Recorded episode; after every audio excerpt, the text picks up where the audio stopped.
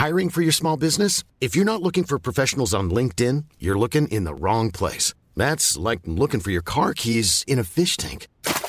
LinkedIn helps you hire professionals you can't find anywhere else, even those who aren't actively searching for a new job but might be open to the perfect role. In a given month, over 70% of LinkedIn users don't even visit other leading job sites. So start looking in the right place. With LinkedIn, you can hire professionals like a professional. Post your free job on linkedin.com slash people today.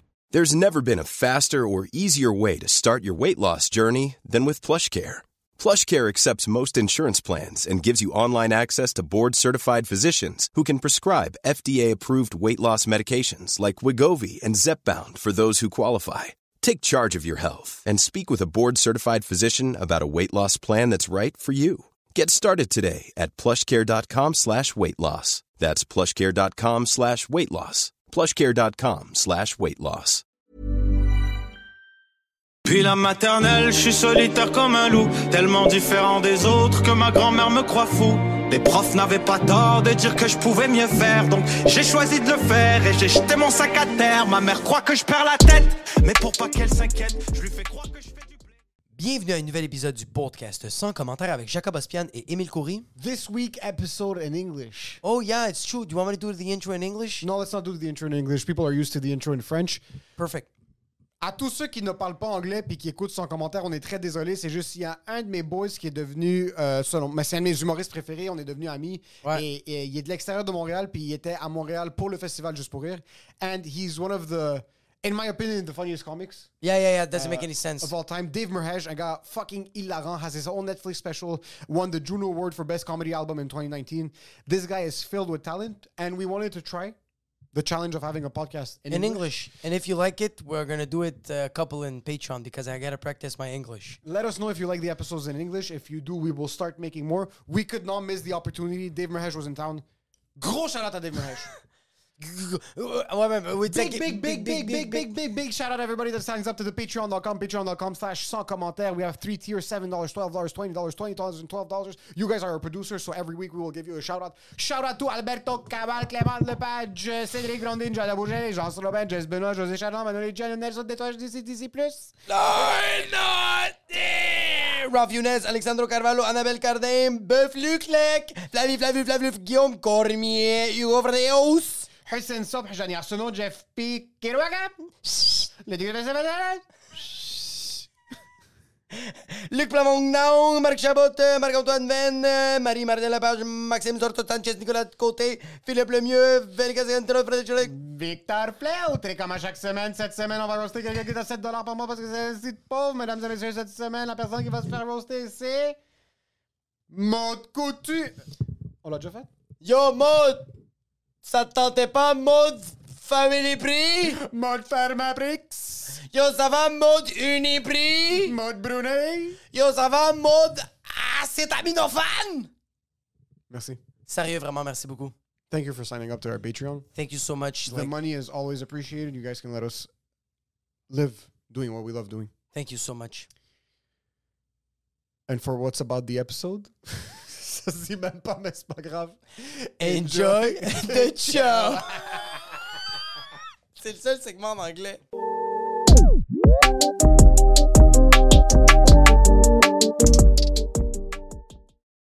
How did the doctor approach it though? Did she tell you like, hey, by the way, this is what you need to do, or was she like, oh, you're pre-diabetic? Well, it's an app. It's it's it's an app. It's it, what's it called? One Medical. I think I'm, I can say it. And then you just sign up for it, and you pay a yearly fee, and then you just kind of you can do like phone interviews, like FaceTime, or you can go into the office. So I went to the, I do like yearly checks. I think I started doing. I hate going to the doctor, but I started doing prostate checks because my dad has prostate cancer for like a long time. So Oh, I was fuck, like, fuck. I was like, oh, I should. My mom's like, you should do it, and then I was like, let me take the. A physical is scary because you're like, man, I don't want. I know, bitch. well, not even that, but you're like, I don't want anything to come back bad. So I started. I'd rather live in like um, ignorance, almost like my like my dad and uncles. They know? just choose to live in ignorance. There's Yeah. something about Like being older like- Arab men. It's just like Yeah. life is life, and whatever happens is just this is God's way of telling me it's my way to go, and Yeah. I'd rather not know. And I feel like they live longer when they don't know. Yeah, they outlive all of the warriors because they don't. I don't know. I I don't know if it's dumb or it's smart. I'm I don't know what approach, but I remember, you know, so I did the test and it was high. They send you like an email and they'll they'll tell you they'll give you like you should work out, you should do these things, but it was like high cholesterol and at at risk of diabetes, which is what we were saying before is that g- g- give me the line, you Yeah, said yeah, right yeah. to cross. Because I'm still gonna eat candy. Yeah, for I'm sure. 17 packs of Skittles away from Yeah. diabetes, so then you yeah, know yeah, you you'll stop at the 18th and then regret the first 17. Exactly. They didn't yeah, say let any me of that. just exceed a bit the, the limit, but it's crazy that it's an app. Do you do that yearly or something happened that you said like, oh, you know what, I got to do a checkup. I have a lot of like anxiety, so I'm always I always think I'm dying. Like if I get like a mark on my body, I'm like, well, that's cancer. Like that's the. That's, I see a therapist, so she, she's helping me, um, you know, uh, m- like be better and stuff like. That. It's funny when you like with people who are not like anxious as much, Yeah. and then they like they look at you. Um, I used to like see a girl like it was like last year, and she'd look at me. She's like, "It's just a mark," but in your head, you're like, "No, you you develop like third stage cancer." Dave, I saw you fall. This was the corner of the table. It scratched your back. No, this is cancer. This- we were there together. Yeah. And I'd send it to you can take a pic. This is the problem with this app because you, can talk to the doctor. You should never be able to allow to Like talk direct messages? No. Yeah, You're a hypochondriac, right? Hundred percent. That's why it was Like a bad full idea for me to talk to her because I would text her like at three in the morning. I send her pictures of this mark. Dude, the You one up? time, yeah, one time- Hey, doc, you up? Hey, you up? I can show you the messages after she kind of she she I think sent her assistant in the chat or something something about like I, I'm gonna get it wrong, but it was like we don't know. Basically saying there was too much stuff happening above. We don't know what you're saying anymore. Like I was going on a Oh, rampage. you were writing so much. so much like oh and then she was like i've had enough so i tell that story to people and they're like you can text your doctor i go it's the worst idea ever you should not be able to have any contact with the doctor there should be a, a, a, a somebody in the middle um, so this app you can do that and uh, i just do yearly checks now because I'm, I'm like Yeah. well i turn 42 tomorrow Oh, fuck. That's it. so Happy like birthday. 40. thank you so i'm like Do you 40. feel 42? Is there such a thing now as feeling 42? Because I feel like this new wave of, I, I I see you being super active artistically and like being on the go always, different countries. I work with uh, Rachid Badouri. I don't know if you've met him. He's I think 44 now, 45, 46. 46, and you eh, there's I feel like youth sticks longer now. Do you feel younger? At mine, at in body, Yeah. you feel good? I don't feel like uh, no. I still have like bad back pains. And I, when I turned when I turned forty, I got up and I put my foot down and my knees started to hurt. I go, oh, that's forty. Uh, but I mean, I feel like more uh, like uh, th- this is who I'm gonna, who I am. Like I don't feel My like I back don't. pain is who I am. well, just personality wise, I don't really have to. I don't really care as much anymore Okay. about certain things I used to care about. I don't. I don't. You know, you take me as I am. Like I mean, like I don't. I'm not being a piece of shit, but I'm just saying is like. You just feel more. You watch like somebody maybe who's in their 20s, and you're like, "Oh, you trying to figure it? out. I get it." Like all this, you still care about, and then you get to 30, you still care about it, and then you get to 40, and you're like, "I don't give a Fuck this shit. you know what I mean? as, as long as they, I'm not dead. Like Yeah, yeah, as long as I'm not dead, Like that's it. everything, you're like, I don't know. You don't really like. I don't know. I don't feel. I my energy for comedy and acting is is higher, but maybe it's because I'm I'm like I don't know. Experience? Experience maybe in my head, my anxiety is like you might you don't have that much time. Maybe I don't know. Oh, I- shit. yeah, I don't. There's like a multiple things, but I don't feel like I don't feel youthful. Do you know what I mean? Like I, you know, we were playing basketball and I'm tired and I, I don't have that young person energy. Like one more game, you're like, no, bro, I'm just gonna go have a coffee or lay on the grass. Like I Can we sit somewhere? Can we- I don't smoke cigarettes, but can we start smoking yeah, cigarettes? I did in just- Lebanon when I went to Lebanon. I was for gonna ask you about Yeah, that. that. You, uh, what I loved about the growth of your career is that you've always kept that Lebanese aspect to your comedy, and uh, also like there was always mentions of your dad, your family, which is why I connected so quickly to what you were doing, and seeing someone bring non-hacky ethnic Arabic jokes to the stage and like just you being your true self, which I don't know if it took you a bit of time to Did. figure your your shit out in the couple of first years of uh, More than that, yeah. when you started Oh, comedy. yeah. How long did it take for you to be comfortable with the material that you're doing, knowing that you talk about drugs, Yeah. you talk about sex, and this could be well, sex. You don't go in in depth, but there's mentions here and there. How long did it take you to become comfortable performing that type of material in front of ethnic crowds and like? uh I mean, I didn't perform. I didn't talk about. I talked about very like when I started very like you know set up punch like you know Middle Eastern stuff that was not funny. Like it was maybe funny, but to me now it's not. It's like, you know, I would do. um What do I do? The, the It wasn't something- funny because it was like It was just hacky? hacky. It was Yeah. like, you know, what's the? Oh, I heard there's a NASCAR. There's like a NASCAR Arab driver. What's next? And you just name like something else that they would do like that. It's or- like a, literally fill in the blanks, like it's fill in the blanks and Okay. it was years later that you know i think that was when i started and then i was in la in 2007 i got robbed by gunpoint pistol whipped and at the time yeah i was like playing around with different like you know i was trying to find my voice and doing setup punch and I had You got ju- robbed uh, point Yeah. blank, like random. yeah someone showed up at on night, you and yeah, pulled yeah, up. the two two two guys two Okay. guys You were up. you were going to your house? No, I was staying in LA. I was going to a friend's house. I didn't even have a home. I was staying at a hostel. I wasn't staying there anymore. I was like homeless basically, and I was going to her. And and yeah, I was just telling this story, and there the the they were the person I was telling it to was just like, you know, I don't know if this like we were talking about a bigger thing about like like motivation maybe and like what what motivated me to, to to to be vulnerable in my act and that was like a little bit of a portion of it because at that time I was like I didn't I wasn't sure what I wanted to do like you know I wasn't I was like either set up punch or this I just was too there was not a definite choice I was making. I think when I got robbed, I was like, "Oh, they got they they put the gun in my head and pistol at me." I was like, and then they were like, "We're gonna shoot you." I was like, it was just a thing of like, I'm just not gonna waste any time. Oh my god! Why am I trying to become something that I don't want to become? It's you had When to there's get a nine millimeter in Yeah. your fucking you had to get pistol whipped for you to step on stage and be like, I'm done with this fucking. Well, I mean, I, I probably would have found it anyways. Okay. Like, I mean, it just it was just a circumstance. It ju- Okay. I'm afraid of I, I I'm afraid of death. So I'm. Are you pretty sure- actively afraid of death? Yeah. Is it something you often think about? I talk. I've been talking about afraid of death since like actually before during the pandemic. I started reading a book about death with my therapist. Okay. I think it was probably because I was gonna hit 40. Yeah. I was like, well, I was like 39. I mean, a little bit less. Back then, I was super scared, and so when that happened, I was like, oh my god, right? It was like, uh, I was like, I need to not bullshit. And then I went back to Toronto because I was only in LA for six months, and I really started to like try to hone in on on finding my voice. But even before that, I remember being in Windsor and this comic, very well known comic. He was like, um, he's like, man, don't do the immigrant stuff. He's like a white guy. He's like, you know, Russell Peters does that, and Yeah. I was like, then I felt like I don't want to be hacked. And like in my own head, Yeah. I was like, well, is he trying to say? I don't know what he's trying to say. Like, is he trying to like? Is if he I trying to help me? Yeah, if I if I be if I do Lebanese stuff because Russell Peters' stuff is so dope, is it gonna look like I'm I'm like trying to be like him, or am I trying to be like is is my comedy? I don't know. Is it bad? I don't. It was just a thing of like um, when he said that he I felt he was he probably wasn't that he was implying don't be yourself.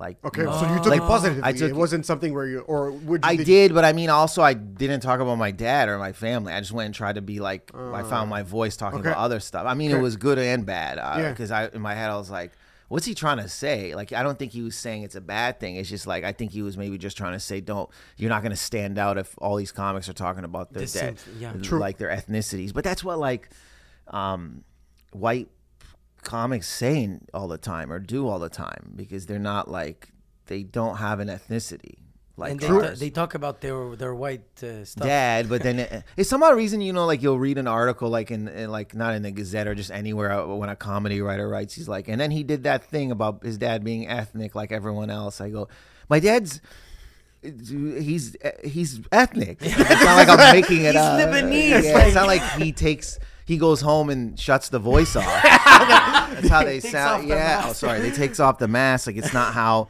I think that's what they think. It's just like, but it's just this like- is who he is. Like I'm talking yeah. about my reality. If a white comic goes up on stage and talks about his reality, They always do it. It They're just so happens s- that he talks about his dad. then Yeah. it's His like, alcoholic father. yeah, exactly. It's like this is his ethnicity, his drugs. Like this is what it is. Yeah, nobody's like this dumb Scottish guy's talking about his dumb Scottish dad. It's like like nine white Scottish comics can talk about their drunk dad, Yeah. and no reviewer is gonna be like. And then there's Cody talking about his drunk like every other. I think it's and they do that, and you Yeah. can see you can't deny that. It's like every article, I, but it's also so it, diminishing to It our is. culture. It's like you act like it's like, but that's my father's pain. Yeah. my father's not happy that he has a broken accent.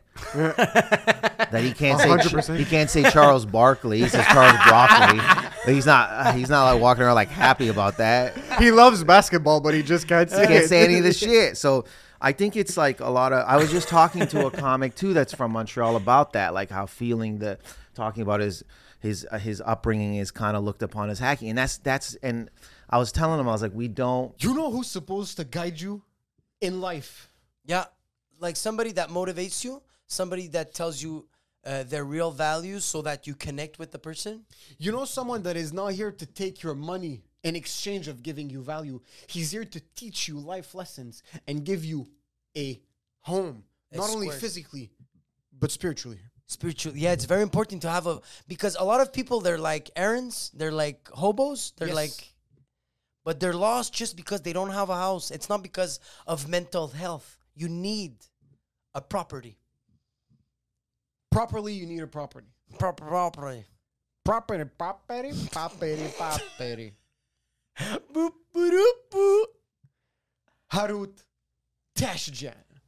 That shit down? This guy's the guy. The- Yo, If you need the guy, hey, Oh. guy, oh. if you need the guy, If you need the blue, the orange, and the fucking red, bro, you need this guy. if you need a guy to let you buy a guy and then he gets you a guy that's able to get you a guy, is this guy. I'm gonna tell you something, okay? There's not a lot of real estate brokers that I know that you know that they're you know you know what's top notch, bro. Top notch is the notch. Harut Daishi Jan. This guy will help you find a deuceplex, a fuceplex, a truceplex, and a mooseplex. a fuckplex. Everything. You're a plex to fuck, this You want the it, bro? You want the fucking 13 fucking etouch. that fucks Harout Tachejian. Bro, this guy is Armenian. And when you say Harout Tachejian, you think he's Italian. H A R O U T dot T A C H E J I A N. Ah, J'ai failli avoir un. euh, Je suis tellement habitué de dire en français. Harut.tashidjan on Instagram.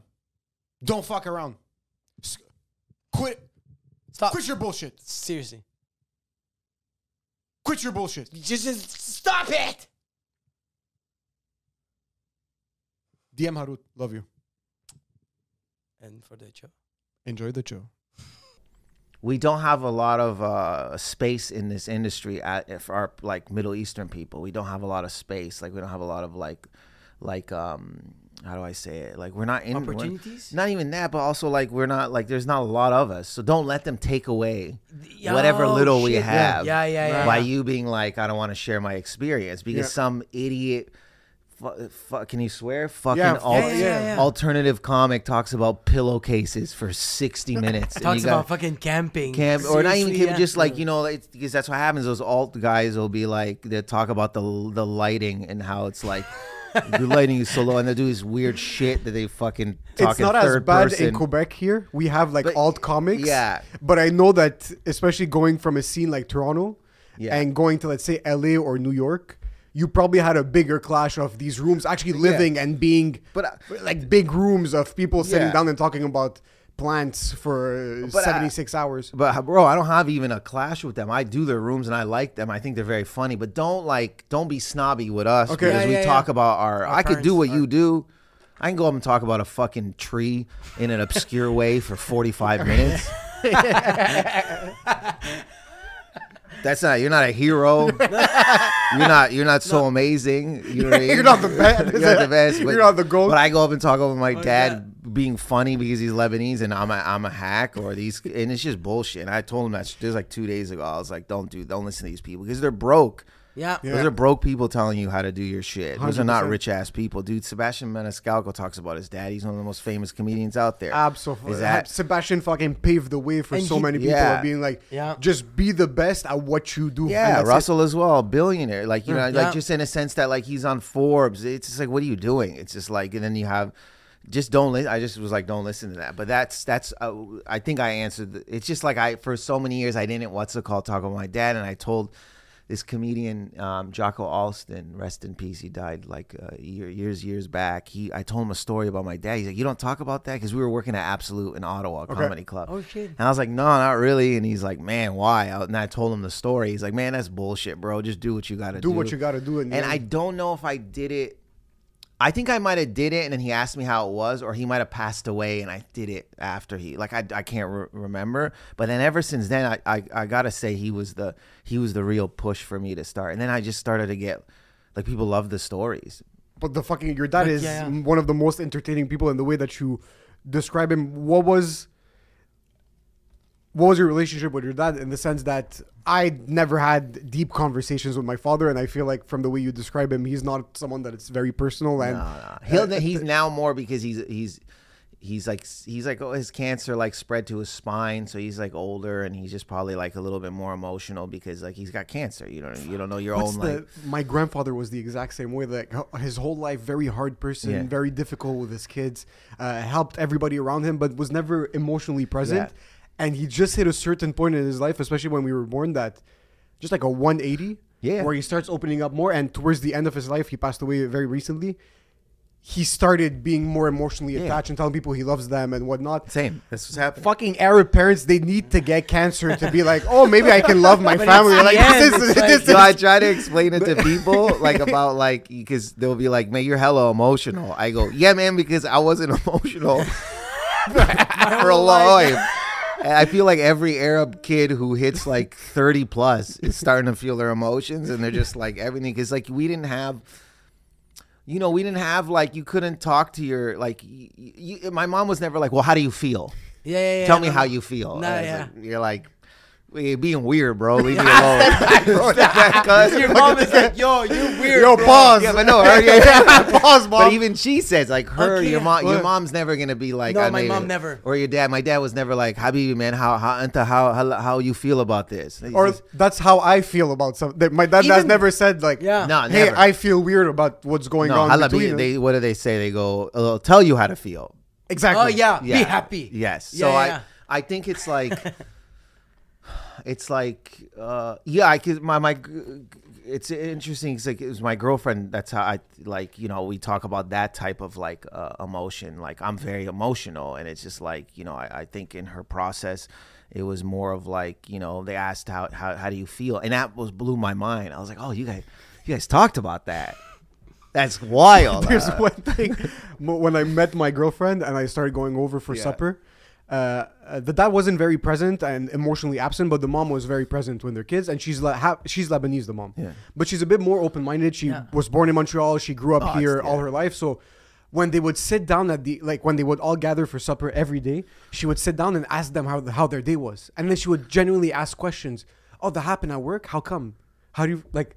That's Well, weird. dad- why? yeah. Why? My we would sit down for supper, and there, you would not hear a single, Yeah. a single noise in the house. Like there was no. How Yeah, was your day? Good. yeah. Because if I said good, but someone, Yeah, uh, yeah, yeah, yeah, something yeah. was difficult in math day. That's because you don't study enough, and because you don't study enough, Yeah, you yeah. will never go anywhere, and you won't get into a good school, and you're gonna end up broke, and you're gonna die. They and have you're the solution. They have the solution. That's so bro. I never, if my any of my mom or dad said how my day was, I'd be like, I set off an alarm. Yeah. Nah, I go, yo, you guys, yeah, yeah, hey, are you tricking me? Yeah, yo, this is a scam. This is why- I am legend bullshit. Who's the robot here? This yes, is it's like when you hear white people go. It's even like even like having girlfriends. Girlfriends are like, "How was your day?" And you're like, "Yeah, who the fuck's asking?" who you work for. yeah, who you work for? What do you want to know? Is there a cam? Yeah. And then they go and they go ask me how my day was. You're like, why? I never got. I never got this opportunity. Why would you feel good about Yeah, yourself? I This is like it doesn't. It's not like it doesn't do anything for me. I'll do it. I'll be Yeah. like, oh, how's your day? It's just like you never grew up that way. It's just like, why would I? I don't fucking you have know. reflexes that your dad had with your mom, now with your girlfriend? Do you do some things? no, that- because they both don't ask how their day was. Like, no, but ask- let's do you have little uh, habits that your dad had with with your mom that you do with your girlfriend now? not As in, as like, much because I realized what my my dad. Okay, that's good. Yeah, You- my dad's snapped not out of like. My mom would say like my dad's not that he wasn't loving. It's just like my dad. Yeah, just again they probably didn't have both the proper skills. I feel like you know um, they loved us, but sometimes not in the right way. Don't you feel the same? They taught us love, feel- but they didn't teach it in the. And it's not, I think, a diss to them. They love our. our Yeah, they did If their best. anything, if if anything, I feel like a, a Lebanese mom loves you too much. It's Yeah. detrimental. Like Yeah. she'd be like, you know, I, I did it in the special, the one that I, I I filmed last year. But she, it's used to. She's like, Habib, I live for you, and you're like, Yeah. what? like I read that's my. a- yeah, the- the- I, li- I you die, I die. Like this is Yeah. my grandmother on my dad's side. The second her son passed away, her life was over. For thirty years, there was nothing. Come, she would dress in black. She would dress in black every day. Uh, she would. Uh, uh, she closed up on herself. She Yeah. Yeah. started getting sick as of that point. It's like they live not to make it dramatic, but they live for their You kids can, in the you sense can of make like it. You can make it because it's true. I show my girl like my mom texts from my mom. It's just like, "Hello, where are you?" She, oh my God, hello. Are you like these are within thirty seconds? It's like she's like having a, like a seizure probably. Where's my Is your son? mom like that? Yeah, my mother is Latina and she's like that. She's uh, me. I remember she when I used to go to nightclubs and I came back from my house like uh, at I was like 19, 20. Yeah. Used to come back at three o'clock in the morning. She used to wait in the front of the porch with a wooden spoon just to beat me. And she's like, "I was calling you. Yeah. Where were you?" I'm like, "But I told you like I, I'm gonna go to." And I was like very specific. I'm gonna go to that club. Yeah. Three o'clock in the morning, three thirty max. I'll be at the house. And I was there at three three thirty. But my mom was waiting, just fucking. Yeah, she was like that. And my mom was so funny. She always asked me how I was. Even recently, I was like, how I was. And uh, I was like, you know, it's a bit hard this. I, I have two kids. I try to do this and that. And my mom, she takes it always personal. She's like, yeah, but I did that for you. Why are you feeling like that? I did. I give you this. I, I taught you that. I'm like, but it's not about you. It's me.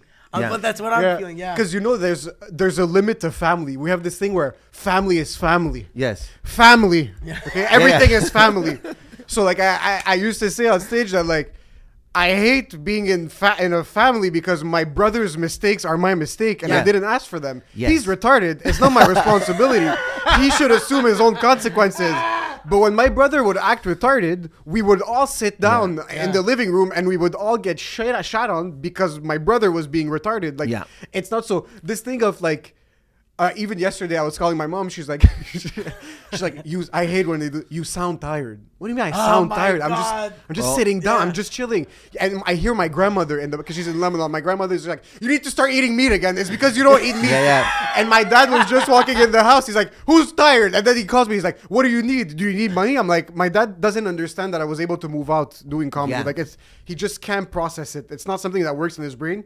So he needs to remind me every day that I'm not going to be able to live. like it's like, and it comes from a You're place of love. fail. It's in there. It's like collateral damage, but Yeah. like in his mind, I can't make a living doing this. So it's impossible that I was able to pay a mortgage and to sustain myself and my wife. And like, th- there's a limit to what he can assess. They So don't get it. They did try to indirectly they try to impose. And they take all the blame. It's like they give you shit, but in their minds, it's like Yeah. We're, I'm doing the right stuff. what can I do? Well, yeah, yeah. To, how can I process that? He started doing something which I don't know if you're go- ever going to be able to do that. He actually calls his mom and tries to have actual conversations Every with her. day. Like she, he tries to like, what did this? Ha- what? What do you like? He does a thing where he's like, tries to understand the dynamic, the psychological uh, dynamic That of is like, disgusting. you feel this way. Why do you feel? And then he starts asking questions. Do you have the patience for that? Is it something that I you tried feel? it. She You doesn't care. She, I go, mom, how's your day? Habibi, it's fine. What did you eat? I go, no, no, mom, how's your day? What, No, how do you? yeah. I um, you you should call your brother. I started sending her pictures and stuff like that, like about like, yo, this is what we're doing and stuff like that, and then she'll be like, oh yeah, yeah, she's not really, because I tell like, um, my girl is like, I, I I love you how you talk to your parents. She's like, what? I was like, it's just full conversation. Like, How do you talk to your parents? I go, you don't want to hear that conversation. It's dry. It's very dry. It's very. I feel like they, when you because everything ends up being uh, in moral, like the moral of the story, like Yeah. uh, in the sense they try to, uh, they try to, to. The conversation always twists in a zone where it shouldn't be. There's no trying to deep dig deep and try to understand like because they don't care. they don't care and also my dad And yeah, they my dad doesn't believe in anxiety but he's the most anxious person i've ever seen in my whole life Yeah, yeah, yeah. like he's had 16 heart attacks it's not because of yes maybe cholesterol but it's just he's, he's always worried Yeah, yeah, yeah. I, Yeah, I yeah, same. My mom believes she has massive anxiety, germaphobe, hypochondriac. She's all that stuff. Oh fuck. It's, she wears like. Uh, I said this up to. I said this all the time. Uh, when when COVID hit, that was her Coachella. she called me. Yes. She called Yes. me and she goes, "I told you, Habibi." I go, "Man, you." yeah, this isn't." Uh, and she still wears a mask inside Okay. where she lives with my brother and my dad. My dad's never really there, um, and she, and she still wear it like when no one's in the house. I'll call. She'll call me. I'm like, "Why is her mask on?" I don't want to start anything with her. She just wears it, and it's like weird. My dad wears it not, but my dad got got COVID at the beginning of the year, and he has like cancer, And he and was, it was okay? like terrifying. Huh? okay. he was yeah, terrified course. more of I COVID no, than of cancer. I was scared because I was like, "Fuck." He, he doesn't understand it because his dad, his sorry, his brother. So my two uncles died a week apart last when right last year, not this year, the year before. I Remember the vaccines weren't out yet, so Yeah. they died in February, a week apart. Um, from COVID, so that's his brother and his sister's husband. So he was just tripped out because his brother died. He doesn't understand. He already got the vaccine, but he doesn't understand COVID. So then when he, he got tested positive, he just told my mom, he's like, "Do I, I do I die now?" Oh, fuck. Shit. So he had no concept of that. So um, I I don't was even. okay in the end. Yeah, I, mean, okay, up to some point, he's uh, he's sick now, so it's No, no, he's fine, but He's it was fine? very terrifying. I mean, again, it's like you're talking, you're trying to, you're trying to trying to diminish uh, 80 year old Arab man who never goes to the doctor. He never went to the even now. Like it's still a hard time trying. to I mean, him he to went late. Probably that's why he may, might have got cancer. Okay. he probably did like didn't even do checkups. But like- it didn't hurt his body like when the COVID. No, the cancer. Oh yeah, I was. Uh, I'll like never. he has pain and he's like, okay, it's it's it's, He, an- dude, it's I, Monday. I, it, I was I when I went to the Junos in London, Ontario, and I won that Juno. I remember being in the hotel. He came with me, and he was there for the whole thing. But we were Saturday. I think was this. They presented the the awards that aren't going to be presented on TV. So that that's when you know I won. I found out I won the award. But the next day you go to it was the Budweiser stage, and you watch the televised taping. So the whole all the comics and their, whoever they brought went. So I'm with my dad. But I think in the hotel he's like, uh, Dave, you know my back it hurts, man. Fuck. And I was like, oh shit, from what? He goes, ah. And then I was like, oh, I just back. He's old as a back. back injury. pain is like back pain. back pain, right? And I didn't know. And then I text or called my mom or my sister. I think a few days after, I go, Bob's back's hurting. What's going on? And then they didn't want to tell me to worry me. They're like, well, his cancer spread to his spine.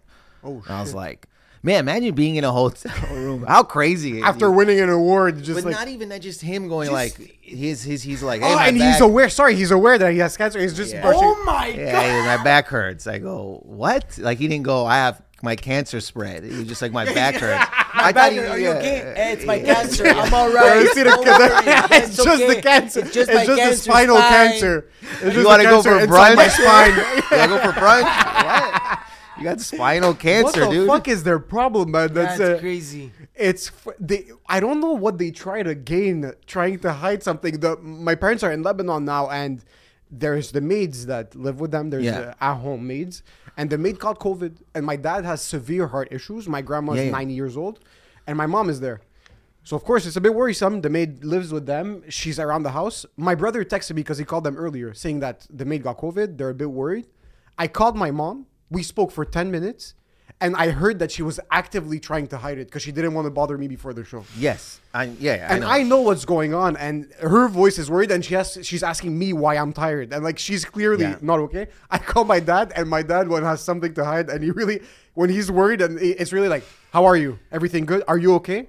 Are you okay? You're good? Are you good? Okay." And he's gonna repeat it ten times. yeah. Everything good? And I'm like, "Fuck, okay, something's wrong," and he just doesn't want to say it, and I can hear him being worried because the second he knew the maid got COVID, he just flew out of the house like, uh, "My dad doesn't fuck around with that shit." Well, I mean, D, we grew up like I don't want to say just white. I don't want to say white people. Like it's like I mean, we I mean we're Canadian. I'm Canadian. I mean, Yeah. I'm Canadian. I was born in Canada, so it's like my Canadian friends never really. It just would be blow my mind how certain how they have. It's mostly how they have their com. Not all of them. I don't want to say every friend I had had good conversation with their parents, but it's always mind blowing when they're like, it's like They're so open. they're open, but they're also like, uh, my mom's my best friend, and you're like, what? what do you mean best friend? They're like, oh, we do everything together. I go, I mean, not that I don't want my mom to be my best friend, but your mom ain't go. She gonna- Impossible. she kicks it with you. She's gonna tell you, how you don't do that. Like Yeah. it's gonna be one of those. Yeah, yeah. She's like, always gonna judge you. Yeah. But you know, there's good. There's yeah. my girlfriend has a sick relationship with her mom, where there's the limit. When they were young, there was the limit between being stern but being on your side. My parents were always on the teacher's side. The what? the- the- let's say I would do something. Let's Yeah. say, let's say the teacher would give me shit for whatever thing, and like maybe I'm 10% guilty, but there's 90% where I wasn't doing anything. because the teacher my racist. parents would be 100% with the teacher. Yeah, yeah. My Their parents say mom they, yeah. would be against the teacher, but she would she would uh, educate them at home. Like, stop doing this.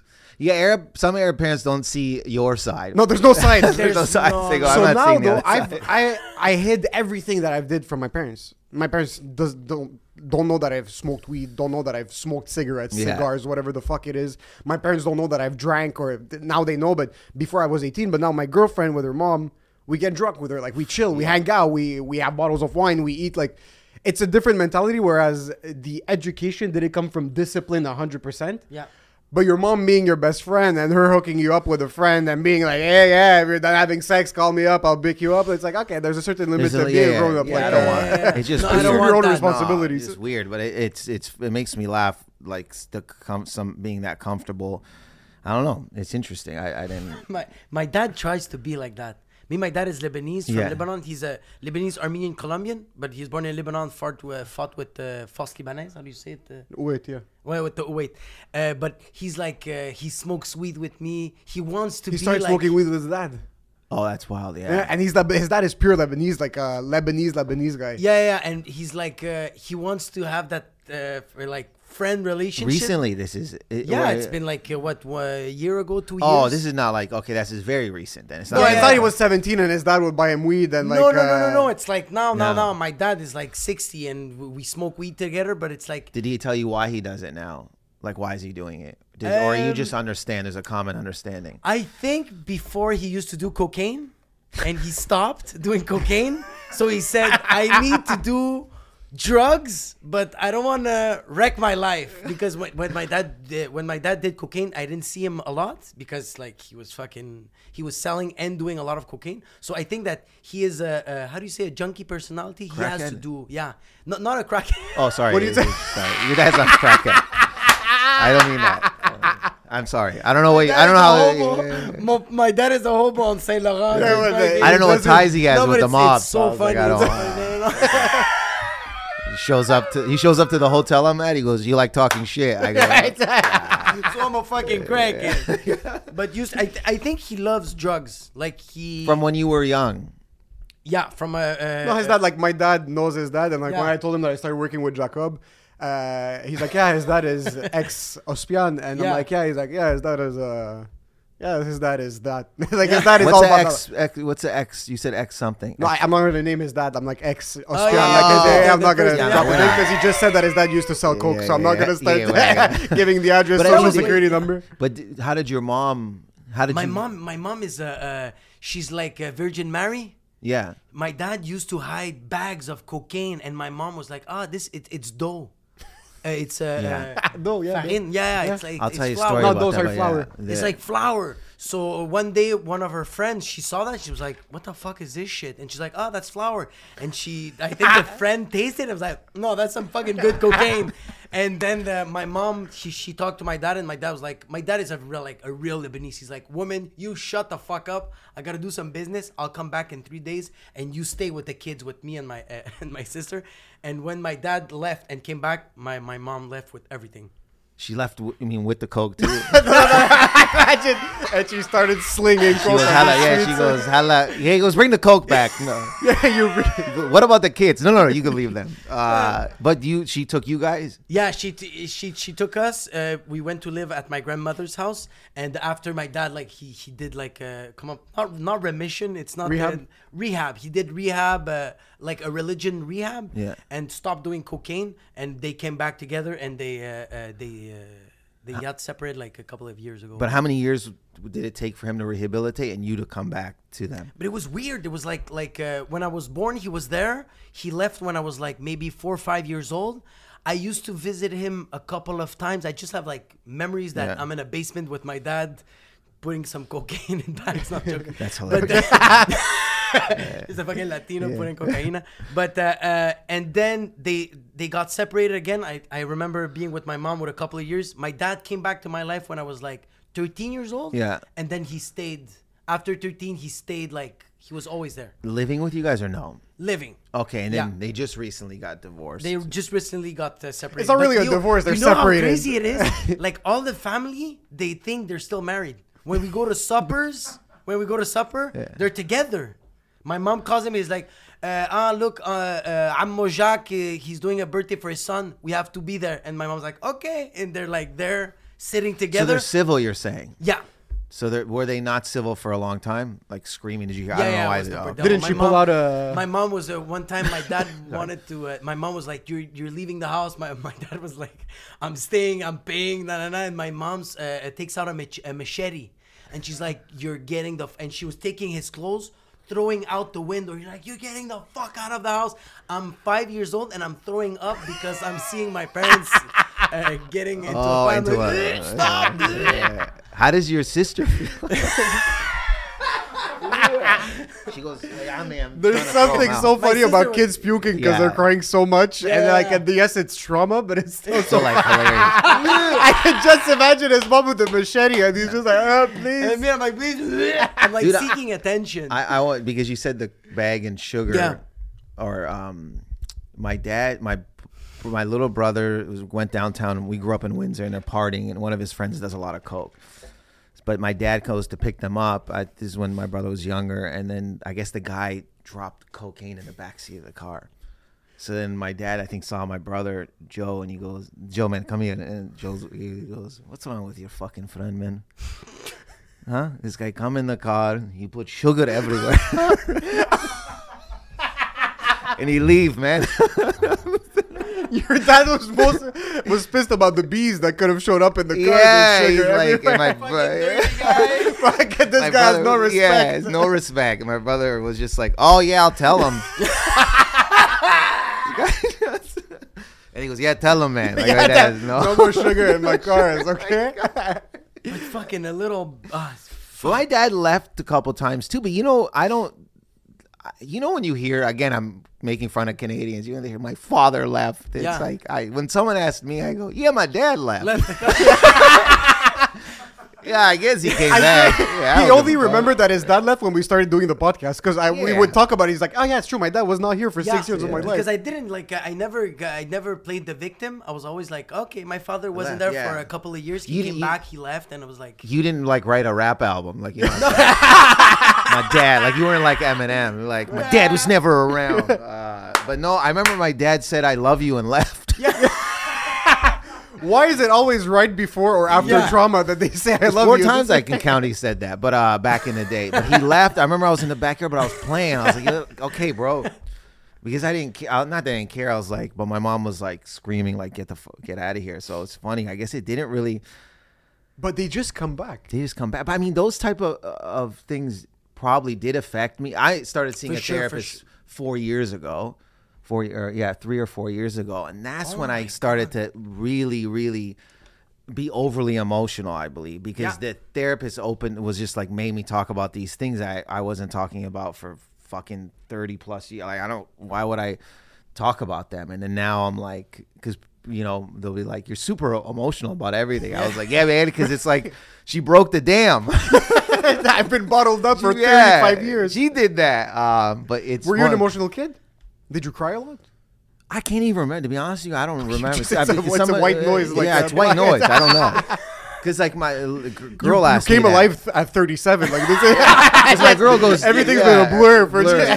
Fucking. right? Because my girl like, you were you emotional? I was like, I don't know. I used to fight you were a fighter. when I before I got glasses. I would I'd fight. You're right, so until I was like 14, When if- you got the And glasses, then you got the glasses. Start reading Dude, books. people, my cousin would come up to me in the schoolyard. He goes, "Yo, you want to go fight?" I "Yeah, where's he at?" And then I would walk over and I would just fucking Start like, ripping. just, just Okay.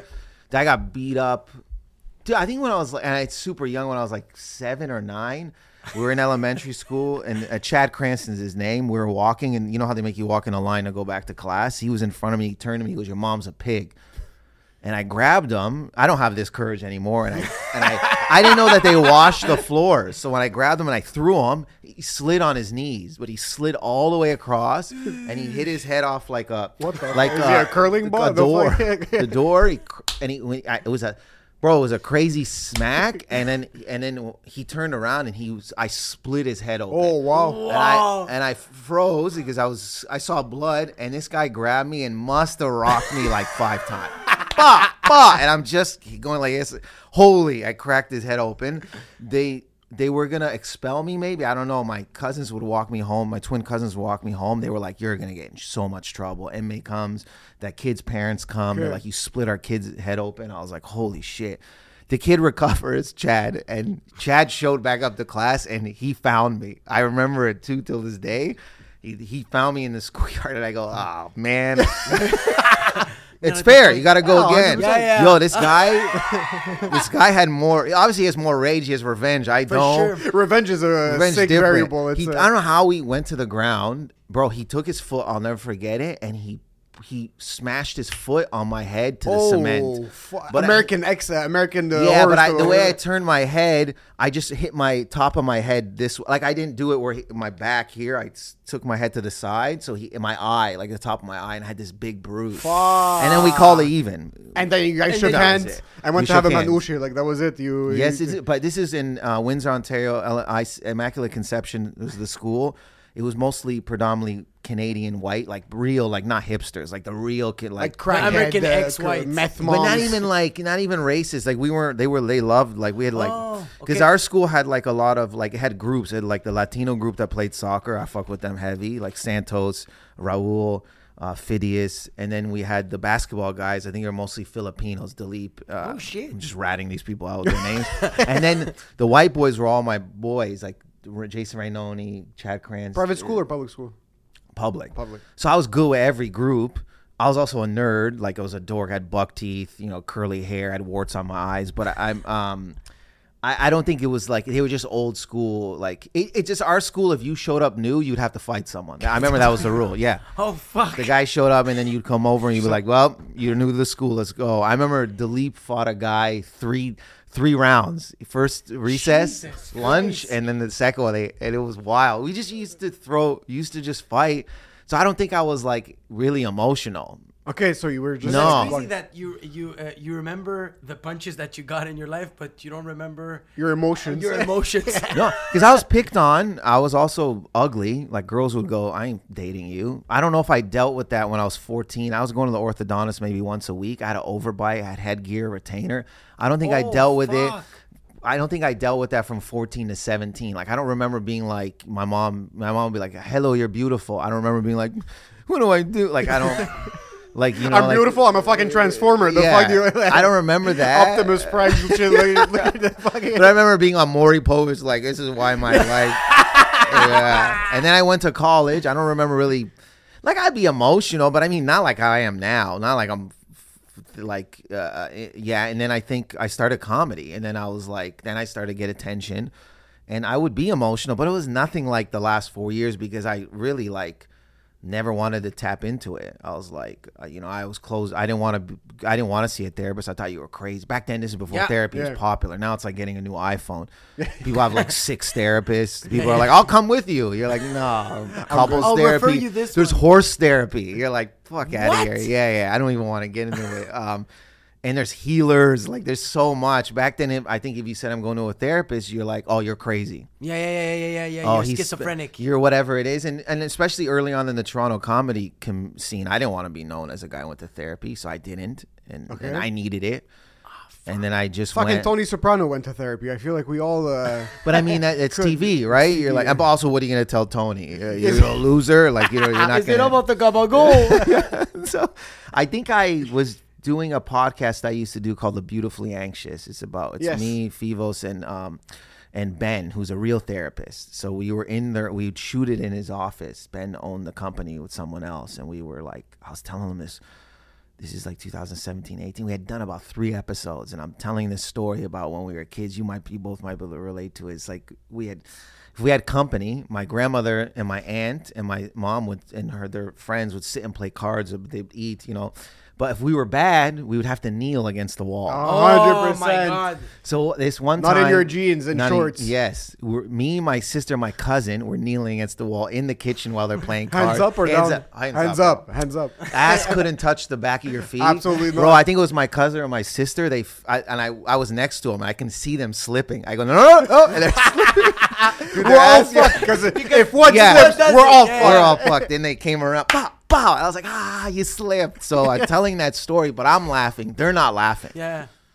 So- oh, they're not laughing. No, they didn't grow up that way, bro. They didn't grow up like us. But honestly, if someone did, because we we have this reality, but if you go up to someone that has never seen or even heard about this, you're Yeah. like, what? Your mom used to make you kneel for 15 minutes with your Yeah, hands 30 up? sometimes. 30, 30, bro. 45. And me, I had variants. My mom used to take off the socks, and with the belt, she used to hit Yeah, yeah. the palm of my feet, and then she was like, "Get up and take a walk." And I'm like, "No, I'm staying here because it hurts." Hello, hello, we weren't doing CrossFit back then. Yo, if I was doing CrossFit and I did, I'd be we had no exercise. So I'm telling them, and they're just staring at me. And then Fivos is like, he's British. I think I can't do his accent, but he's like, that's not fine. I think you need. And then I was like, it dawned on me. I go, man, this shit is not funny. this is Child painful. abuse Yeah, is not painful. hilarious. Yeah, and then hurts. after the episode, I went to the ther- Ben, who's the therapist. I go, hey man, I think I need help. Yeah, Can yeah, you hook it up? And he hooked it up. That's how I went to, to therapy. I was doing a podcast about therapy, not going to therapy. Like, this stuff is bullshit. But I was telling people to go do it. I was like, it's Oh, all. fuck. And then it wasn't until that. And then Did I, you laugh about it with your brothers? Because I have these clear memories where we were 15, 16, still fresh. We would Yeah. like, last time my dad laid hands on me was like maybe 12, 13. It was still fresh. We were f- maybe 15, 16. I have these clear memories of us sitting down in a manouche place in a in a bakery Yeah. with my mom and my brothers. And my, my younger brother was still getting the shit beaten out of him because he was like eight, nine. Yeah. So we'd be sitting down, but we would be crying, laughing, talking about the stories where still- my dad came back home, saw detention, and I was in bed in my pajamas at 3 p.m. so I, I got a detention, and you have to sign a paper. You're already crying. I put the paper on the table. Uh, downstairs in the living room, I got upstairs. I brushed my teeth, put my pajamas. It's 3:30 p.m. Okay, sun's out. It's the middle of the summer. Okay, and you know you're gonna die. I'm, I'm in bed. I'm crying in bed because I know my dad's about to. I'm about to. My dad walks in. I hear him happy. When my dad was whistling, it's because he was happy. So I hear him walking in. I hear him talking to my mom. Hey, how's it? Where's Émile? It's weird. All the kids are downstairs, but Émile's not here. He's like, oh, he's upstairs in bed. He's like, why? Why is he in bed? It's 3:30 p.m. And he sees the paper, and I just hear my dad walking up the stairs. I'm like, oh my god. You get up and he just lifts you by the shirt. You get wrecked two, three times, and then you sit down. My dad would beat the shit out of us. Then he would talk to us for an hour and a half, and then he would give us our pocket money. So he would be a, a, how do you say argent de poche? Um, uh, our allowance. Allowance, yeah. So he would finish that. He's like, "You're never leaving your room ever. That's it. You stay in your room and you study There for go, 20 bucks. You study for 12, 15 hours. You leave your room. It's going to be the end of your life, and then that's it. He would give me a hundred dollars, and then he would leave. and then and then three hours later, he would go upstairs. He's like, "Are you ready for the birthday party?" I'm like, "What do you mean? You just told me if I leave my room for the next ten hours, you're gonna kill me." He's like. What are you talking about? Get dressed. We're going to the birthday party. So then you're just, you know, when you're done having sex for the first round and you're ready for round two, but it's always like a bit like there's a 15% weirdness in your erection. Like you're not, like Yeah, it's yeah, not yeah. as hard. That's how- So you're at the birthday party, you're a bit like tired from crying so much, and like getting the, it's like you don't, you don't know how to feel. I mean, I laugh. We laugh. At, look, I'll be very honest. We laugh at it, and we think when people who think it's weird, I, I, I think they're soft. yeah, yeah, that's it. I go, ah, you're soft. Part of me goes, you're soft, but the reality of it is, it's not good. It's not good. But yeah. I mean, uh, to us, we'll laugh at it, and then when people are like, "This is just like, is it trauma?" You're like, "Yeah, this is, yeah." I That's mean, just who the childhood. fucking hasn't hasn't had Yeah. trauma as an Arab kid. Like, I don't. How boring is your life if you've never had trauma? You know, but I mean, like, yeah, exactly. Yeah, yeah. how boring We is go, your how life if you've never been touched by your uncle? Because like you this is because you know, I'll tell you this story too. I did these le- these fundraisers for Le- Lebanon like a few years ago or a year ago in in Toronto, and um, with another Jose, Jose, right, another Lebanese com, but all of the Arab comics, and and you know we put it on in Toronto, and um, I'm with I'm with some people on the on the it was in the back patio. It's when thing you couldn't be inside bars, and this one of the audience members walks by. He goes, "Hey man, I gotta be honest with you. I didn't, uh, I didn't laugh at anything you said, man." And I was like, "Oh," he goes, "It just made me realize that I should talk to my father," and then just left. And then we were all like everyone, but they, I don't think the people there was like mostly white people. I go, Yeah. they, I got it. Yeah, yeah, yeah. They were like, oh, that's bad. I go, no, no, no, No, no, that's no. he he hasn't he dealt with any of this. Yeah, yeah, yeah, yeah. It's he understood. He understood completely. He's Yeah. like, oh, I should talk to my dad. I should talk to my dad. we all like that's how I started writing. Even uh, I wanted to do like a TV show about mental health in Arabs, is because in my family, it's because me and my aunt, not my aunt, my cousin, Mira, we were like, she's telling me about her kid and about the raising and certain way to raise your kids and stuff like that. And she goes, um, she we're looking or watching our parents, and we both go.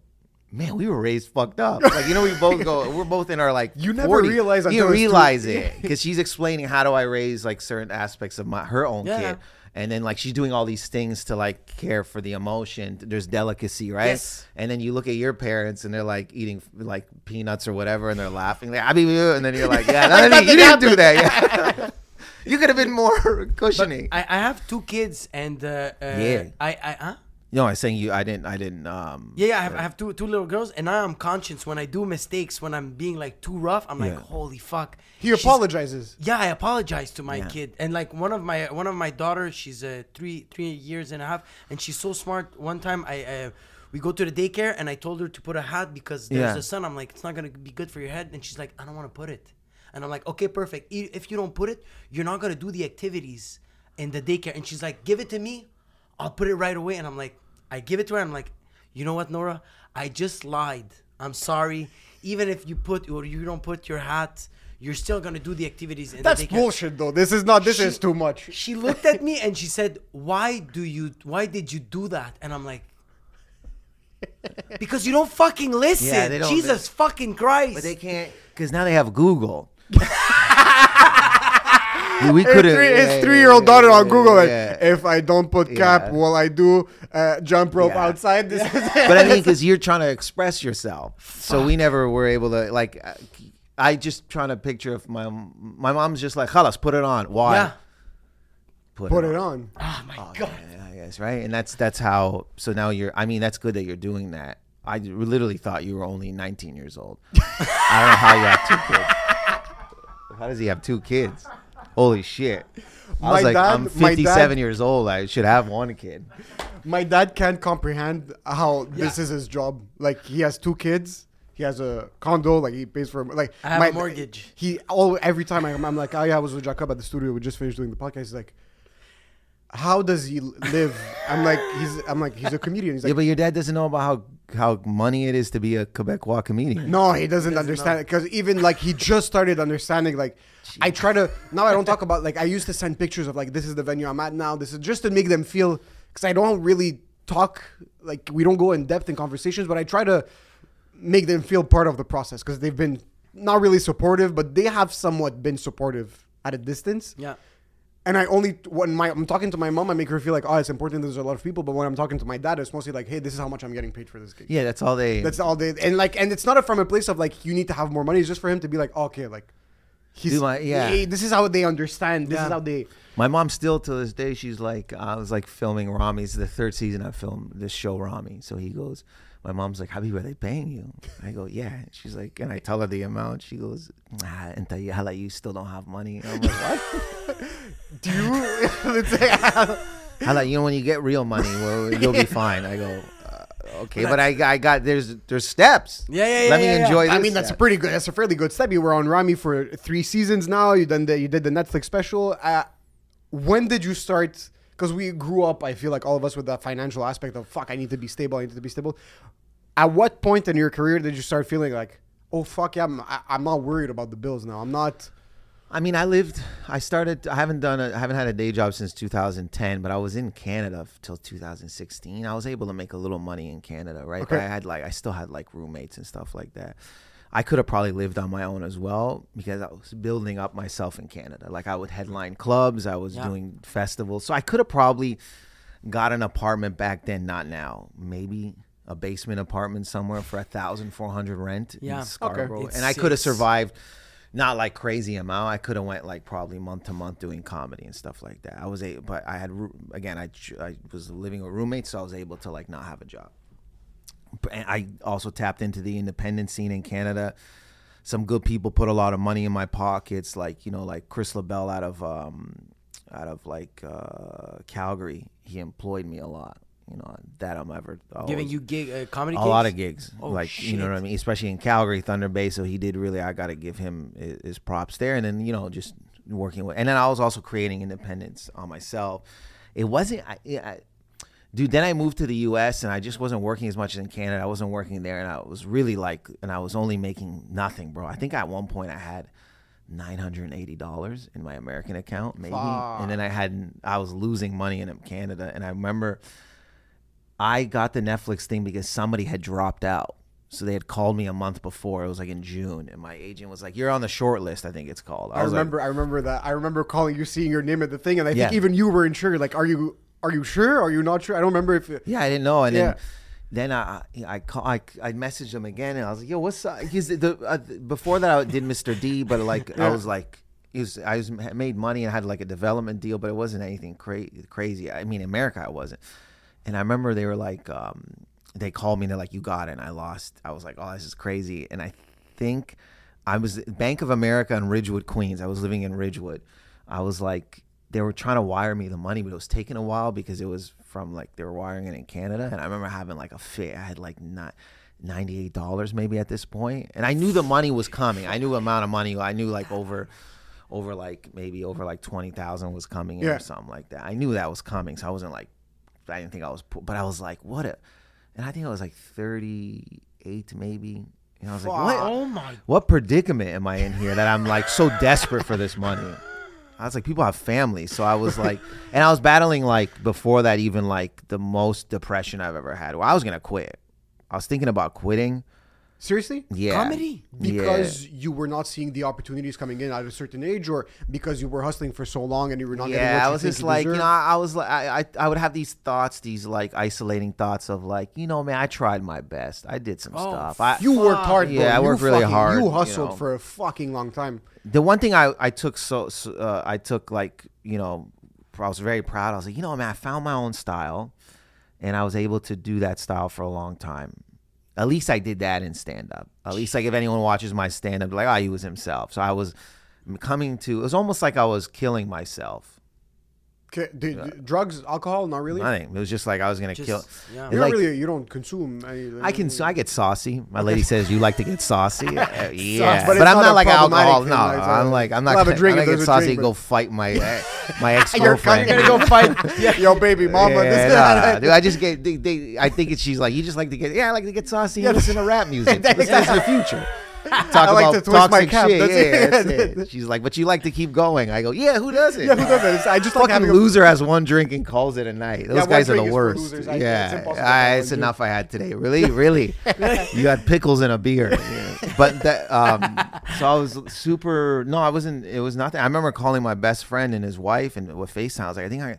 The reason I didn't want to quit is because I was like, didn't want to get asked about comedy. So I was like, what if I moved to a small town, gave my phone number out to a few people, and just disappeared. I was like on the brink of that. I was like, because it's not like Doing what though? nothing. What was your plan? I was Nothing, like, okay. just get a job or So something. basic job, whatever. But then I was like, man, I don't know how to do anything else anymore. I'm too old. Like, and I just love comedy so much. It just was this this internal battle that I hadn't had in a long time, and I was just like, and I wasn't mad. I was I was like, I don't want to get bitter, so I'll just quit. Oh shit. And I just felt like I was like, you know, people would always be, like, "Oh man, your style's so unique." I go, "This did." I, then I started to get mad at them. I was like, "They lied to me," because in my oh, head, the currency was if you were different, you'd get on or something. So I was like, I was all really not well thought out. I wasn't seeing a therapist at the time, so it was like very dangerous. And then that's when the Netflix. Netflix, and I remember Ramy himself was like in New York. We were at the stand. We were doing like uh, Arab Comedy Festival, and no one really knew how depressed I was. And I also was in New York doing open mics at 38. I was like, I hate this. where you have to pay for shows. Yeah. So I was like, he was like, Did you want to audition for the show? I was like, Yeah. And I really did the audition, not thinking I was gonna get it. Not that I didn't care. I just was like, I don't. I'm too depressed, so I'm just gonna do it how I do it. And And, then loved I, it. I booked it. um, and then yeah, and then I, around that, then we started filming, and then I think that's when I saw the most financial uh, stability was with Netflix, Ramy, season Fuck, one. so it took you like 15 years. twenty years, I would say. You bro. lived a very nomadic lifestyle too. Like you were always yeah, traveling, bohem. like literally. It's a month. That's why I tell people they're like, how do you, even this run? I'm I'm here from July 12th. I don't go back to LA till maybe August 8th. They're like, how do you do that? I was like, I used to it. I just you develop like you develop like the skin to be away for like one or two months. You know how to deal with like relationships. You know how to like you know yeah. You know how to protect your heart from missing your family or anyone else. It's like it's not all healthy, but you just learn it over time.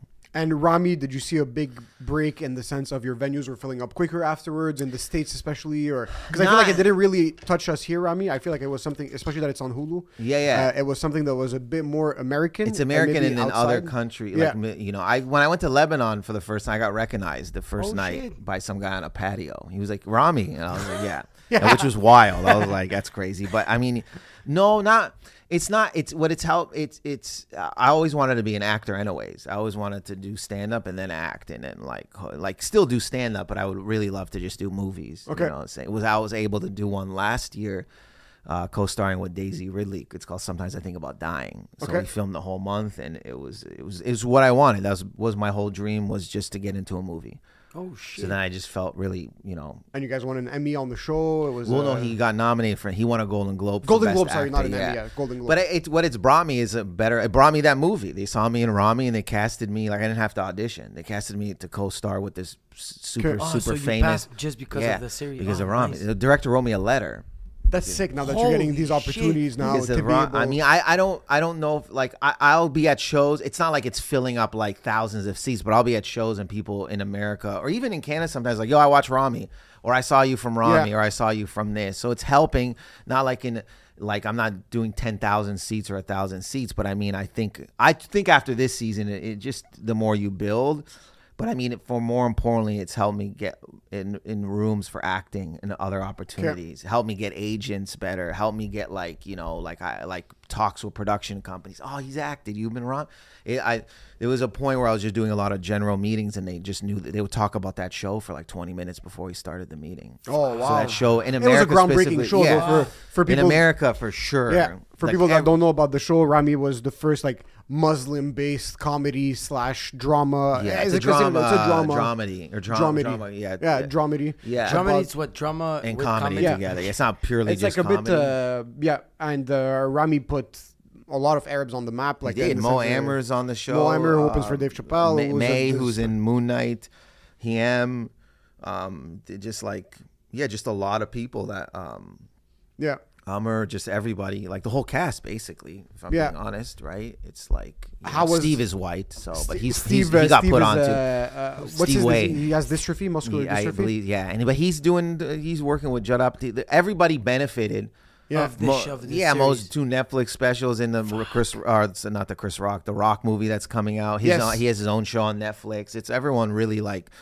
So I think it has it has uh, elevated all of us. You know what I mean? And, and sick. also, I, I saw you hustle, bro. I've seen you Yeah. since the first time I met you in like 2012, I think 2011, when you came to do the Couscous comedy, comedy show. Yeah, because I did Homegrown in 2011, then I did a taping in 2012. Actually, Couscous, I probably came in 2009.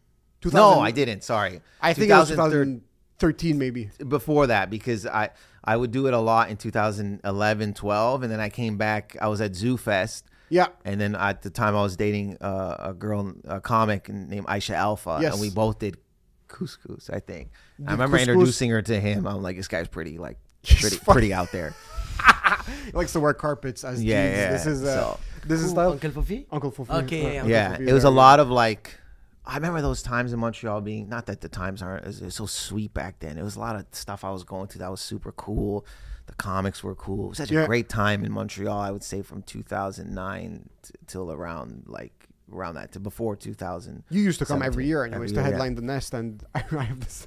Well, I was just telling Yeah. them the story of uh, the the first year you came to Couscous, and then I made it a point to go see your new hour every year because you would come back and fucking. Yeah. I knew that even though, let's say, you had the hour that you were still running the year after, there would be a forty-five minutes of improv, just fucking talking about a cup that fell. And Yeah, yeah, I yeah. remember that year you came to the nest, and they still had the sign "Happy New Year's." uh, up on the wall, and you did like 33 minutes just about the sign.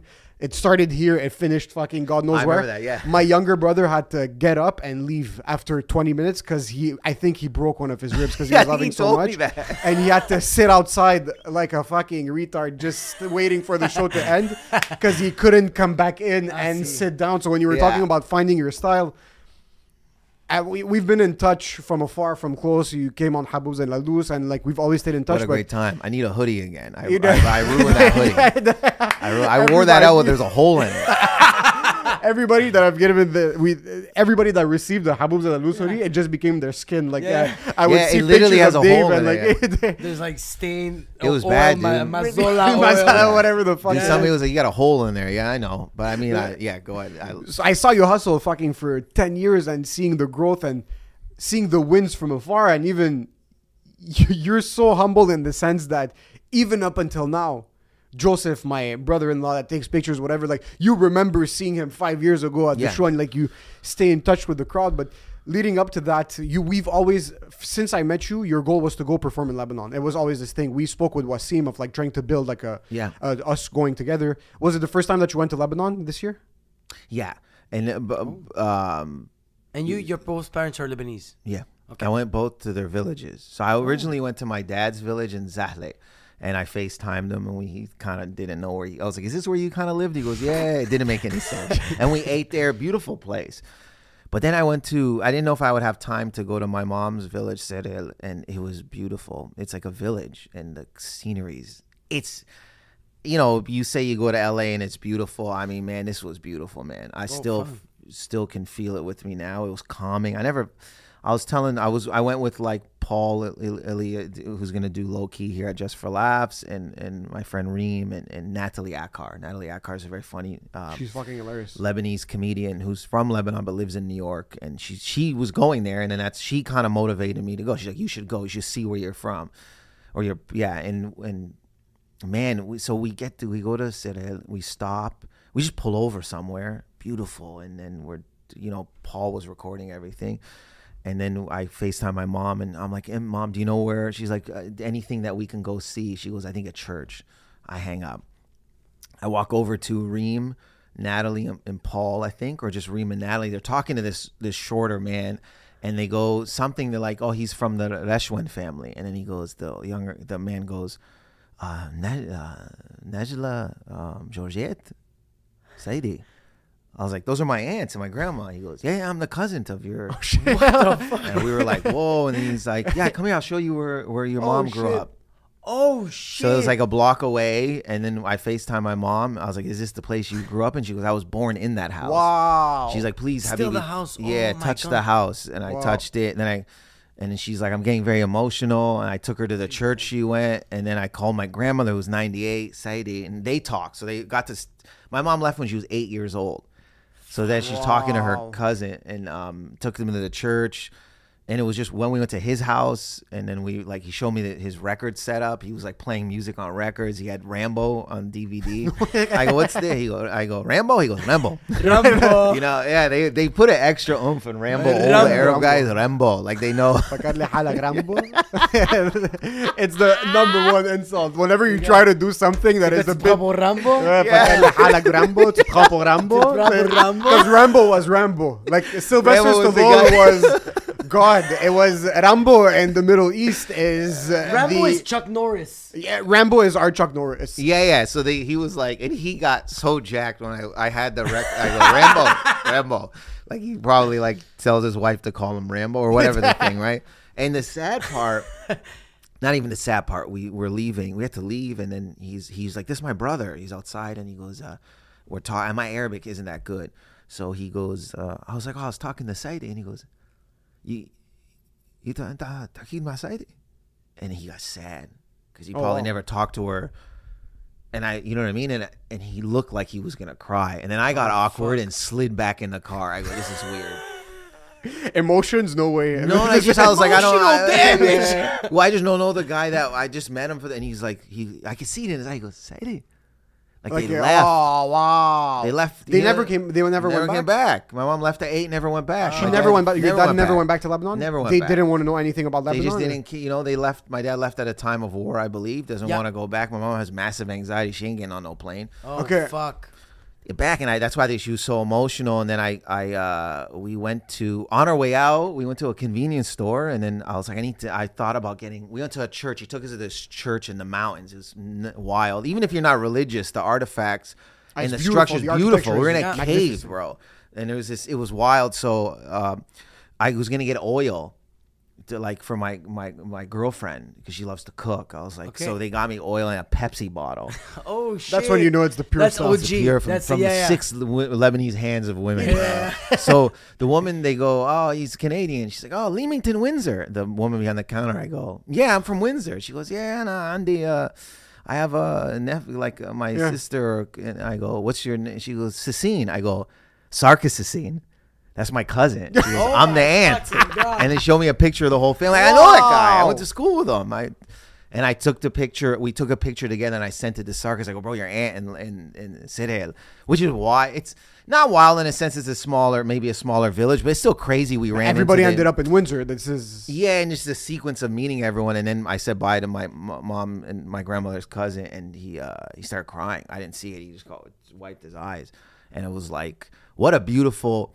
I always wanted to go, and then if I could perform, yeah. But I think those moments were just just a lot more special to me Yeah, they're 100%. then more that we performed two shows with a, a group down there, a promotional group in a club. They set it up with Paul. We did low key awkward. We did low key comedy, and that was all Paul. Paul set that up with Natalie. That's Paul's all Lebanese, right? Paul's a Chaldean.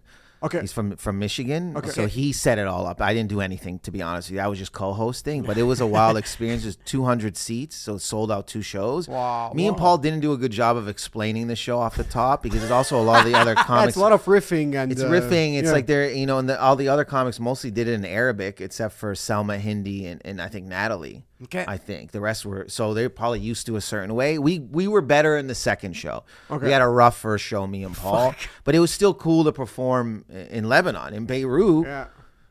doing this show. So uh, crazy. Yeah, it was a very like uh, it's an experience that will never leave. It shouldn't leave, and it did a little bit alter how I feel and think about everything. Just to know where my parents were from, and just to, I was able to to to work hard, do make money off comedy, and then go back to Lebanon and show them where they were from, and That's go into their villages before you know before I die. I was like able to be like, man, I did it. I got to see, and I kind of understand them a bit more. I For sure, because you go back to the. Uh, are you a religious person? Were your parents religious? My mom and sister are they're super super religious, uh, Catholic Christian, Yeah. right? And I am. I'll, I've read the Bible. I mean, I started also praying, doing Ramadan. I'm not Muslim, but I started. I have friends, so I started to like kind of um, learn about Islam. Islam, el, el Quran. Yeah, Yeah, okay. Not reading the Quran, but I pr- I did Ramadan this last year. So I fasted for 18 days and I prayed. Um, I mean, with the help of YouTube, I prayed maybe five times. I did every day except for one day. I did five times a day. Oh wow, okay, you went How full much? out. It's Yeah. how much time when you when you pray? Uh, oh, like the time of praying? Yeah, the time of praying. It's like a, I, I, I on the YouTube thing. It was seven minutes, and there's some prayers good. are shorter. I just don't know. Like I'm trying to follow. Like For I just learning the, and then I'll pray with like friends when they pray. So it's like if they're like, oh, I want to pray right now. I was like, and you know, the show helped. The sh- on the show, I played devout Muslim. I, that kind of influenced me a Oh. bit, and just like being around friends. And I just thought, I think it's just a beautiful religion. yeah. It piqued your curiosity more than Christianity. Yeah, because Christianity was like something I was p- put into. Like Yeah, my mom's were like, "You're gonna, you're gonna it. do this." Yeah. This is the first time I ever actually experienced religion on my own. Okay. So I, I uh, Did you mention that to your parents? Yeah, they're like, How did uh, yeah. How you know, some days, yeah, I don't know. I think they, they might think I'm joking. I don't know, but I did tell them I did Ramadan. Fasting was wild. It's crazy. It's crazy, man. like it's it's uh, uh, till the the sun goes up, goes Yeah. down. No water, nothing. Nothing. Bro, I woke up. I would wake up at four in the morning, eat a bunch, and then go to sleep, pray, go to sleep, and then just carry out. There's I mean, two- with our schedules, Doesn't- it's not doesn't that it- bad with the comedian schedule. Well, no, I was filming. Ah, Ramy. no, this that's is during fucked. Ramy, and I didn't film every day, so I don't know. And then Ramy and Adil, another, uh, he, he's Full a days, no producer on the show. Man, they were beyond set like, and I'd be on set like a day off fasting. I, go, I don't know how you guys are doing this, but they, I mean, they just do it all the time. They do it Yeah, every they're year. used to it. I wasn't used to it. It was two days. I, I massively, I was gonna faint. I would probably, my head was like. It's like somebody was punching me in the head for hours, like, and I just had to nap. Uh, I was like, I'm gonna. But I mean, it was. I had a great. I was doing. I was praying on the Rick Mercer tour in the green Oh, wow. room. They'd walk in sometimes and see me praying, Okay. and it would be Did like, you do the full? Tra- are, are you Muslim now or no? No, you, no, you didn't. no, okay, no. so you're just trying to get accustomed to the prayers. And yeah, the, yeah. Okay. There's a. Is there a ritual to be like to become a Muslim? Yeah, I think you yeah, gotta. you need to go through the. I don't know which. What are the? I don't know the exact full steps. details. Yeah. Uh, I'm just on YouTube watching the tutorial how to become. A it's, Muslim. it's like, hey, what's up, guys? I want to thank you so much for being here. Don't forget to subscribe at the channel Muslim 101. You know what's cool about sheikhs though? Sheikhs that are white, they always have cool stories how they became sheikhs. I love seeing white people with the. What's a how they- sheikh? Sheikh Sheikh is is like the, the- Oh, the sheikh. Okay, yeah, yeah, yeah, the- the sheikh would be like, you know, I saw this guy in what is it? Um, But it's often like, NYU. yeah. He was like, you know, brothers and sisters, um, I used to sell drugs. Yeah, it's, it's always like this. And I used I- to do crystal meth on Tuesdays, I and then I woke up one cocaine morning. at the airport. yeah, they're like, now I found Allah, and, and they're like, yo, man, Allah. I go, yo, that's such a I feel cooler like story a- than a priest. The priest story is so basic. You went to school. A like- reborn Christian is less cool than a reborn cool. Muslim. Yeah. It Catholic always- priests, it's like that too. When I went to like uh, uh, most of us, it's French Catholic, but I went a couple of times to English uh, uh, Catholic, and the Catholic when they're like trying to. Uh, uh, um, how do you, comment tu dis engager, employ, engage, uh, oh, yeah, hire people. hire people. They're like they tell their their own stories, and the priest is like, look at all my tattoos. I used to do par- party crack. I used to fuck prostitutes, but now I found God. I'm like, what the fuck yeah, is yeah. going on? But I mean, I still feel like Catholic or Catholic priests are like more subdued. They're like, you know, Yeah, it's God. less edgy. you know what I they're mean? like, I- and and then you're just like, oh But yeah, fuck, they bro, I thought you were they're from like- Calgary. Like this is it. but not even the white guys, even sheikhs, they're like, uh, yeah, Habibi, let God in. Hala God- They're so poetic. Yeah, it's Yeah, very yeah. poetic. Very yeah. poetic. Christianity Christian, is nah. very tech. it's- Christianity. team. Christianity is accounting. It's very beige. Yes. Sh- a, a priest is accounting. A sheikh is the marketing. Yes. Uh, Yeah. They, they have the marketing. You see the videos with smashing on the tables and Yeah. pointing fingers, and you think you do this, and then Did it's Allah like, never? Allah cares. And they're just sitting there like, Yeah, for sure Allah cares. And then it's- the Christian one's like, yeah, God was with you. The Lord is here. Ah, Yeah, it's like uh, boring. But I wonder what's this aspect, and we tend to like try not talking about it openly, but even famous people that are reborn Christians, Yeah. it doesn't get the edge of like learning No, that Dave Chappelle is Muslim, and doesn't you're like, care. That's oh, what fuck, I said. like, because uh, people are like, "Oh, I pray Ramadan." They're like, "Are you Muslim now?" I go, "No, I never No. said that." Yeah. But I mean, because I don't know a lot of people that go the other way. They go Muslim to Catholic. yeah, it's a, it's a, It's like kind of boring. I yeah, it's like kind of. I wouldn't. I know Catholics that they. because it's either you go Muslim to nothing, or you- nobody Yeah. jumps to Christianity. goes It's back. No one's like in no one's Islam and then goes, I'm gonna go back to this Jesus guy. and if like, people jump to Buddhism, you're like, yeah, your parents never loved you. This is no, something and like you other, go I think even you go to Jewish people mountains. hate Christianity. They're like, they'll fuck with Islam. It's just cooler. yeah, Jewish are gonna fuck more with Islam than uh, Yeah. yeah. It's cooler because there's not enough guidelines in Christianity. You can do whatever the fuck yeah, you want. Christianity, So it's no like, dictatorship. yeah, it's like it's easy. You can do like, ah, I'm you're Christian, cool. You just wear a cross. That's it. And like you at but there's so much and guilt for- though. yeah, there's a lot of guilt. I think Yeah. the Prophet Muhammad. I start preaching to you guys. It's just more forgiving. I'll tell you by the end of this episode, I'm Muslim. My name is not Jacob, it's Karim. it's more. I convert both of you and me. Bro, my dad is gonna freak out. I just I'm just talking about meditation to my parents, and my mom thinks I'm possessed by the That's devil. his fucking That's- problem. that's That's, his, that's his problem. He's It- gonna I he, could- he sits down with his mom and tries to explain to her the benefits of weed. Just don't have this conversation. Weed No, or I- meditation? the- both. I talk about weed, about meditation. I even told mom because me, I had a big complex. Like, uh, my mom and my dad always told me, when you masturbate, you go to hell. Yeah, my dad, when he was very, when I was very young, my dad is like, homosexuals they go to hell. okay. In the Bible, it's like written that. I'm like, what the fuck? And he tells me, when you jerk off, you're jerking off to a penis, and that's, That's- gay. that's So what your dad would hell. tell you. And I was like, you're snorting too much cocaine, bro. like seriously, This like, guy's talking how do to you God? Make those yeah. Yeah. He with a spoon. He's like, how do you do those connections? So you meditate. I mean, therapy too. Trying to introduce it to uh, Yeah. to our families is probably like you know they think it's witchcraft. They think you're, my mom was like, In Arabic, she's like, what are you telling them?"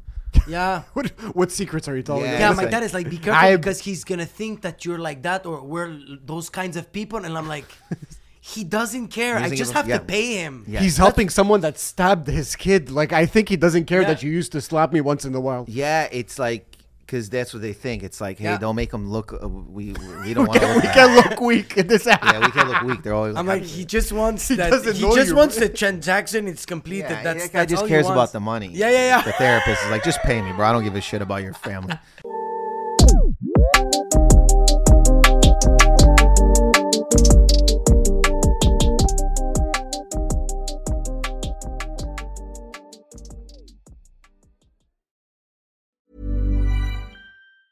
Hi, I'm Daniel, founder of Pretty Litter. Did you know cats tend to hide symptoms of sickness and pain? I learned this the hard way after losing my cat, Gingy. So I created Pretty Litter, a health monitoring litter that helps detect early signs of illness by changing colors, saving you money and potentially your cat's life. Pretty Litter is veterinarian developed, and it's the easiest way to keep tabs on your fur baby's health right at home. Go to prettylitter.com and use code ACAST for 20% off your first order and a free cat toy. Terms and conditions apply. See site for details. Planning for your next trip?